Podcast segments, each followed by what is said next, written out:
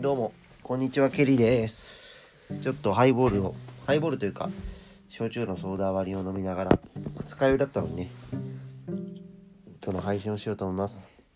さっきあの楓とじゅんさんがラジオ投稿してたけどまだ内容は聞いてません。明日のテレワークでも。テレワークじゃないか。明日の会社か。出勤中にでもちょっと聞こうかなと思います。はいはいさてさて。実はね俺一回ラジオ撮ってて昼休みに。でもなんか不適切な内容があったのか分かんないけど消えましてねそう。ちょっとあのーこのアンチャダブリしっかりしてほしいと思います。その時間ってあの人によっては人によってはというかもうお金よりも 大事なんですからねそうあの10分だけどその人の10分を奪うっていうことはすごいことなんですよとこの運営の方に伝えたいところでございますと。でまあその時に話したテーマをこう今はあの御嶽っていうね屋久島さんの焼酎をちょっと飲みながらまあ話してみるわけですがちょっと酔いながら難しいテーマを話してみます。あのね国語力っていうテーマです。今日ちょっとお昼ぐらいにあの堀江貴文さんが苦問式についていろいろ話してる動画を見て改めてなんかそう勉強ってのはどういうものなのかというか何が必要で不要なのかみたいなことを考えてみたんだけどまああの結論から言うとそう国語っていうのは国語は絶対必要だなと思いますという結論に至りましたと。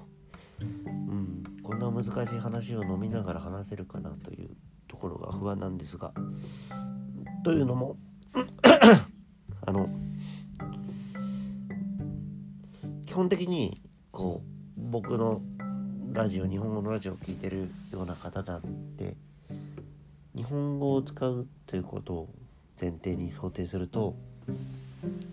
まああの日本人っていうのは僕は日本語じゃないですか。これってその言い換えると思考も日本語でするっていうことなんですよ。これすごく大事でそのなんだパソコンとかってその CPU がそのスピーディーに物事を処理するっていう仕組みなんだけどでこの仕組みってさそういうアルゴリズムみたいなものがすごくシステマティックにというかあのけあれ端的かつ計画的にそう整理されているからすごく処理が早くできるわけじゃん。で人間の頭のそのアルゴリズムだったりっていうのにか言語みたいなのに当たるのがやっぱり日本語だなと思うわけです。でやっぱり気づいちゃったというか最近悟るのはネガティブだったりとか自分の意見を伝えられなかったりとかっていう人は本当日本語がの勉強が足りてないんじゃないかなというのをそのお付き合いとかをしてひしと感じますと、うん、思ってます。やっぱりなんだろうな。脳みそがを動かすのが日本語だとする。例えばねいや難しいな飲みながらこんな話。考えるじゃん。そのウクライナ問題とかって。そもそもなんか頭の中でウクライナ問題って考える時に ウクライナ問題っていうっていうことはさ脳の中でもそうウクライナ問題みたいな感じにしてるわけよ。これって脳の言語がその日本語だっていう少佐であってよくその俺とかもあるよそういう朝とかのなんか今日も昨日二日酔いだったのにこう酒を飲んでるわけだけど朝起きてなんかもうどんよりしたようなさ気分みたいのになったりすることってあるじゃん。でそのことをやっぱり俺は言葉で説明できた方がいいなと思ってて。例えば二日酔いの由来による胃腸のだるさと脳の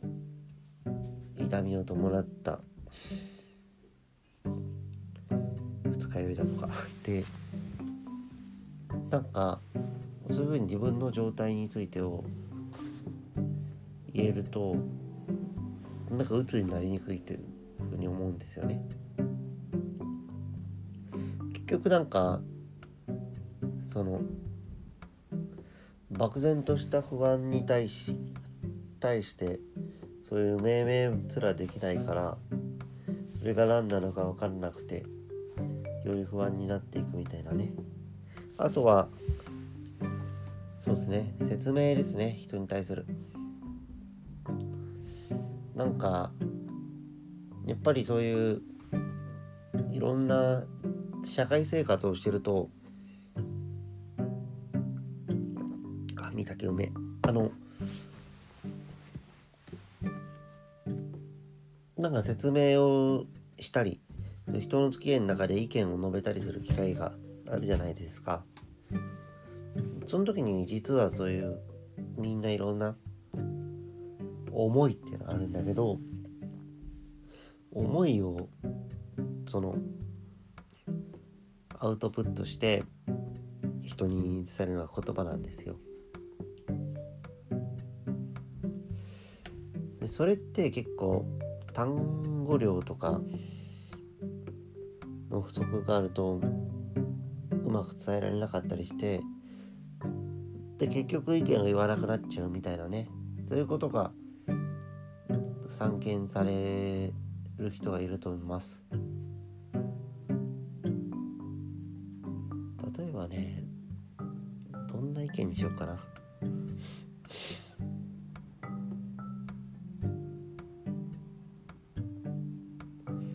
うん。まあそうか知識に裏付けた方がいいのかな。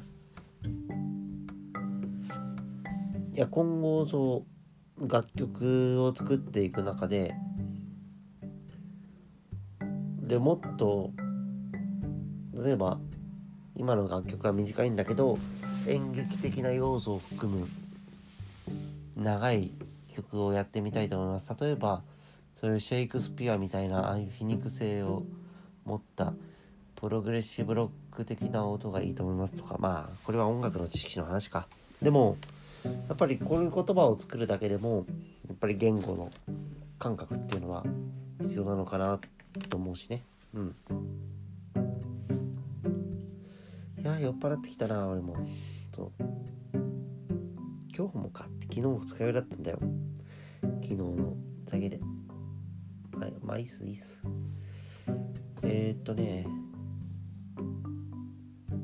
そう日本語が重要って話でね。すごい大事なことあったと思うんだよな。今話したのがそういう感情の自分の感情だったり湧き上がる思いみたいなものを言語化できる能力。で人にアウトプットする能力だろう。なんだっけな。えっとね。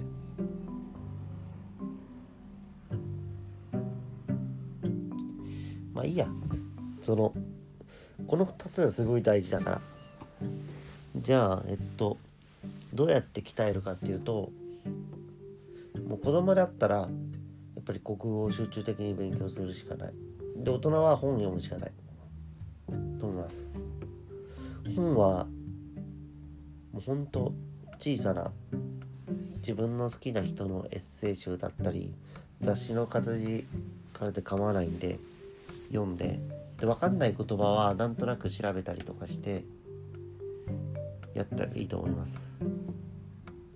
でできればなんか好きな人を見つけたらそう同じ人の本を何冊も何冊も読んでほしいっす。これはね理由があって本ってなんだろう。同じ作者が書いてると別の本でもその人の一番大事にしてる価値観っていうのはその共通して本に書かれてく。つまりそなんか同じことを読み返すわけなんだけどそれがすごく大事で。まあそんな本を書くぐらいのすごい人が何度も書くってことはすごい大事なことだし。でこちらとしては何度も繰り返すからそう。覚えていくっていうね。でその中でそういう日本語の単語として入ってくるんですよ。例えばこれで言うとな石原慎太郎の本とか結構10年ぐらいにわたり何冊か読んでるんだけどセンチメントって言葉が結構出てきてこの言葉はね便利で。まああの人間は感情でから動くみたいな意味の時にまあセンチメントで言うととかって言うんだけどそういう意味ですな。使ったりするし。でボキャボキャブラリーも増えていくというかね。特によく使われる言葉っていうのは例えば絶対今さ日本の全国に行って主婦の人とかと話してもウクライナみたいなウクライナわかんない人が多分いない。でも2週間前ぐらいだったら多くの主婦はウクライナのことを知らなかったように。そうなんかエンドリピートされると単語も覚えるんで是非とも本を読んでください。そうだね今日ねもっと脱線してない話したかったんだけどとにかく日本語を勉強しようという話でした。では。